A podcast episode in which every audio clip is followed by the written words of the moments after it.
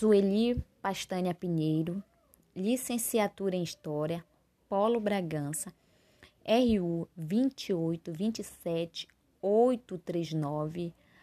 O título do meu podcast é Domínio da Palavra. A personagem é feminina escolhida para o meu trabalho é Maria Lúcia Fernandes Medeiros, mais popularmente chamada de Lucínia Medeiros.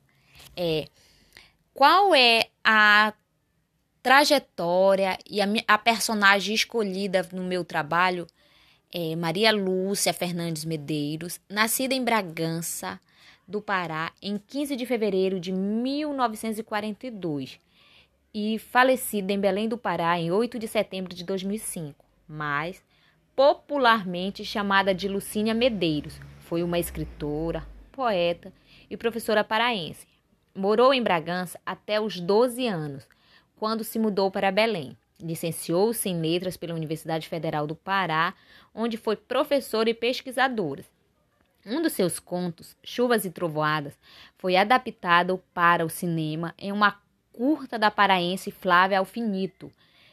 Neste conto, onde Maria Lúcia Medeiros, quatro meninas têm aula de costuras na tardes entediantes que se arrastam nos trópicos da Belle Époque, na Amazônia.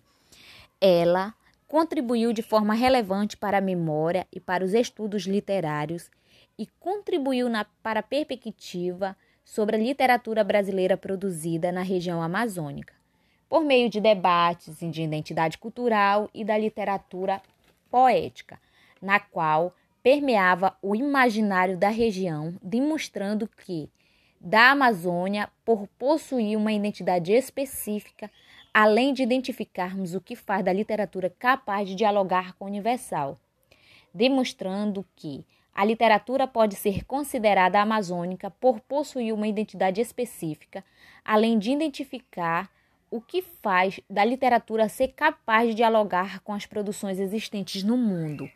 É, eu não encontrei é, registro dedicados à memória de Lucínia Medeiros, mas na minha opinião, como era que a memória dessa mulher poderia ser registrada e preservada? Através de sarau literário sobre seus contos, livro contando histórias. Deveria existir um patrimônio histórico levando seu nome por tal relevância que ela teve em meio à sociedade eh, bragantina, em meio à sociedade paraense. Muito obrigado por vocês terem tirado um tempo para ouvir meu podcast Desde já agradeço de coração por todos vocês. Muito obrigado.